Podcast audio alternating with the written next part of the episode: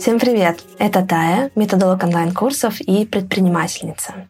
А это мой подкаст слэш аудиодневник, где я делюсь мыслями о образовании, предпринимательстве и жизни.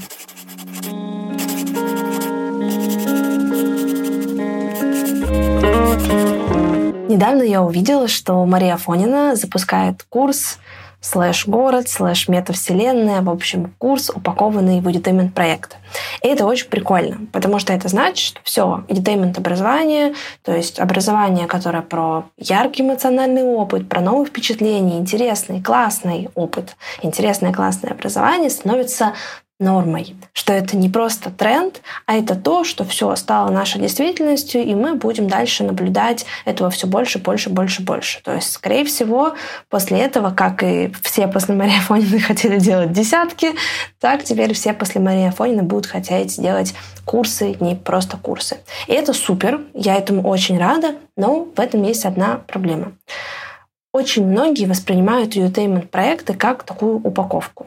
То есть курс мета, гала, вселенная, курс лунная призма, курс парк развлечений. Неважно, все, что изменится, это просто по-другому будут называться модули, уроки, может быть, будет чуть-чуть другой дизайн карты студента, и все. Все остальное останется тем же самым.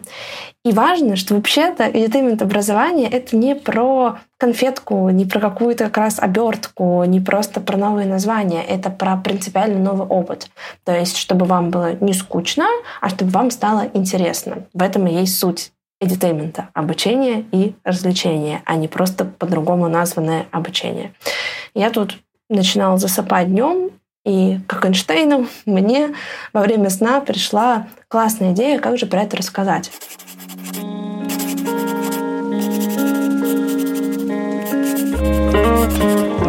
Вот представьте, что есть тюрьма, и вы сидите в этой камере. Классные актуальные примеры.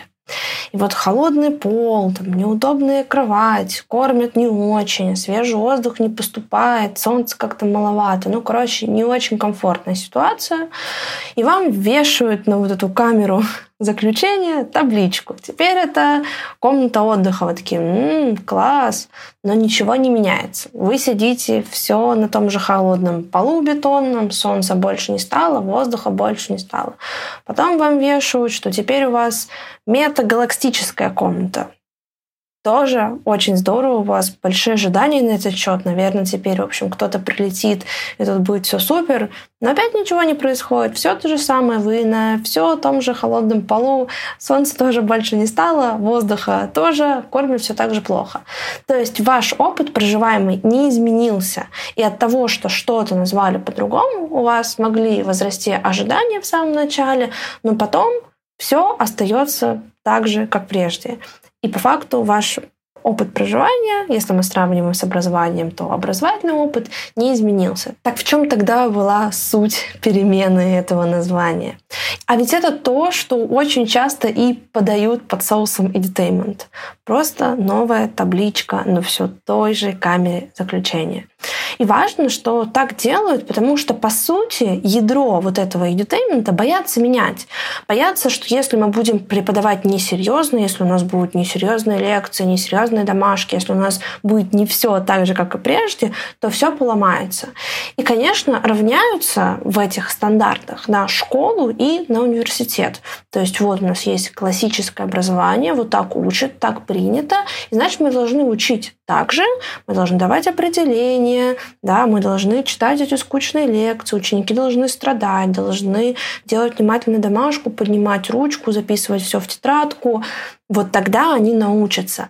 И для меня так странно, что все равняются на школу и университет, как будто бы это был лучший опыт в их жизни. Вот как будто бы лично вы учились в университете в школе и прям кайфовали. Был такой классный опыт, вы так многому там научились, было супер.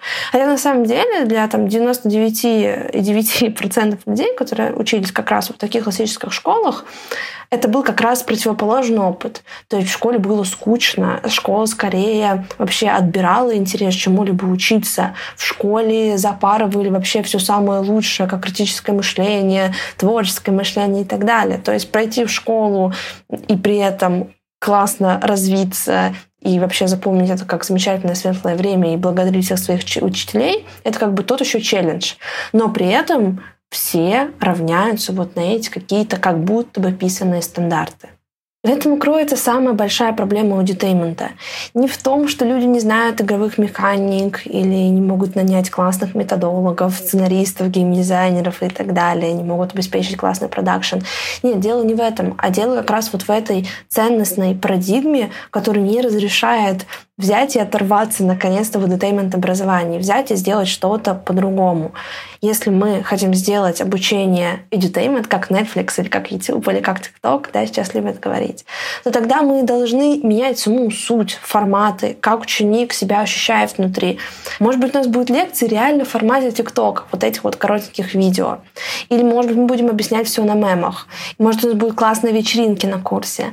Может быть, мы будем придумывать форматы, которые реально будут приносить эмоции, которые не про запоминание и зазубривание, да, не про решение тестов, а про проживание какого-то классного опыта. К примеру, в «Поперек на бок» мы делаем рефлексивные прогулки, где ученик идет, гуляет, и мы предлагаем ему подумать над тем, что он уже прочитал и прожил. Или мы можем взять и предложить им что-нибудь безумное в духе, отправиться в парк и притвориться там актерами, читать стихи. Или мы можем предложить им написать отрывок в стиле Беккета, какой-то безумный бред, вообще оторваться. И это история, с одной стороны, которая помогает сформировать понимание, в данном случае драматургии, как она работает, а с другой стороны помогает это сделать не через там, тесты, не через умные лекции, а через проживание нового опыта, через то, чтобы что-то попробовать классное. И да, это будет работать и на обучение, но еще и на развлечение, проживание какого-то интересного эмоционального опыта.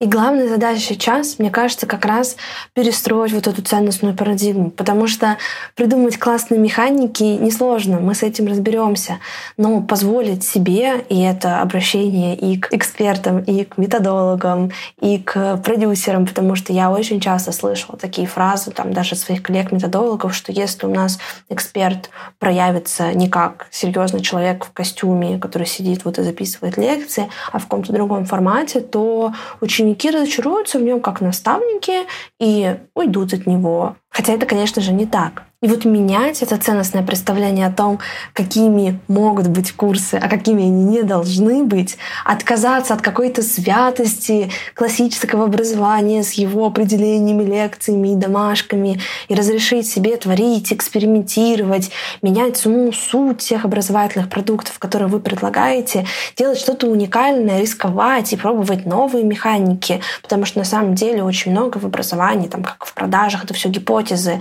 Мы должны пробовать пробовать, да, опираясь на наши знания, да, опираясь на научные исследования, на представление о том, как учатся люди, но при этом все равно придумывая, экспериментируя, тестируя наши решения, затем их постоянно улучшая, ведя к чему-то новому и классному. В общем, кажется, сейчас момент, когда мы все должны стать не просто красивыми людьми, упаковывающими подарки, а такими Илонами Масками, людьми, которые придумывают новое, которые создают не просто все те же курсы, скучные, страшные, сложные, но в новой упаковке, а новые, классные, интересные, уникальные.